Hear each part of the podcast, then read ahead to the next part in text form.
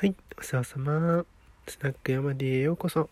このチャンネルでは、家事負担99%のオンリーママ、かっこ本当はパパが人生に疲れてる人に癒しを届けるスナックのようなチャンネルです。はい、えー、皆さんですね、今日は何の日ですか？というところからスタートしたいと思います。今日は何の日ですか？そうです。あの、お彼岸の終わりですね。ね、あの、騙されたみたいな話ですけど、あのね、本当日本もね、四季がグダグダになってきて、夏なのに寒いとかね、冬なのに暑いなんて日も多いじゃないですか。でもね、やっぱりあの、季節物のイベントってすごい大事、ね、すごい大事よね。うん。で、この間さ、あの、ツイッターで七草がゆのね、めっちゃ写真が上がってて、え、七草がゆみたいな。七草がゆそんなのやってたみたい。な。そんなのやったことあった？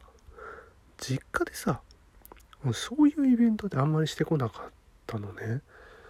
今の時代だからやってんのかもしんないけどなんかその SNS 時代とかコア宝みたいなところでさ大事にされてるとこもあってセックとかさそれ大事にやってんのかなとか思ったりするけど七草がゆは驚いたなと思って。都市伝説は言わないけど NHK でやってるのかなやってるものかと思ってたんでちょっと知ってたけどびっくりしたなと思って。全然否定してるとかじゃなくてね。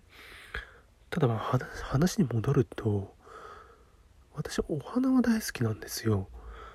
だから息子とね最近あの公園行ったりとかねよくすると彼は割とボールをかけるよりは今はねあの植物をずっと触ってるのでね。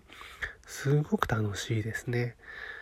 うん、お花にはね触らないようになってきたしちゃんとね言えばそこは触らないでねって言えば触らないでちゃんとめでてるのよ。でお花をめでる感覚っていうのもねすごく大事だと思うからもうほんといいよね。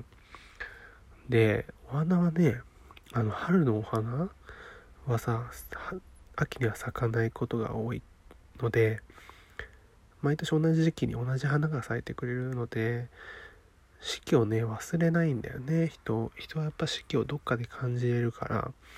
ただまあ今ってみんなさ忙しいから四季なんか感じられないじゃない。っていうか感じられる余裕がないっていうのかな。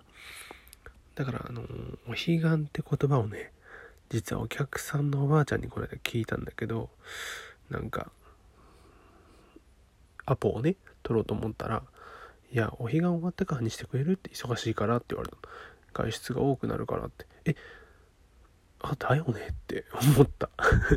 でも私も実家のさ、新潟の実家にいた時だったら、祖母が多分ね、この頃になんか、月のこの辺りになると榊を買ってきてとかさ、なんか、かぼちゃを煮るからとかさ、あの、赤飯炊くからとかあったわけ、時期によって。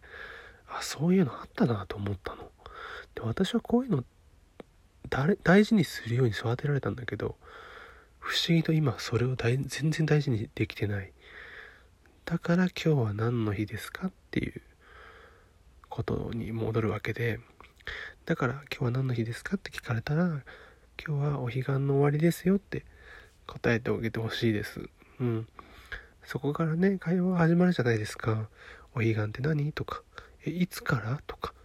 今を生きるっていうとねなんか時間を有効活用するみたいな解釈しがちだけどもゆったり時間の流れを感じるのもすごく大事だよなと思ってお話ししました。はい最後までいらしていただいてありがとうございます。以上です。じゃあね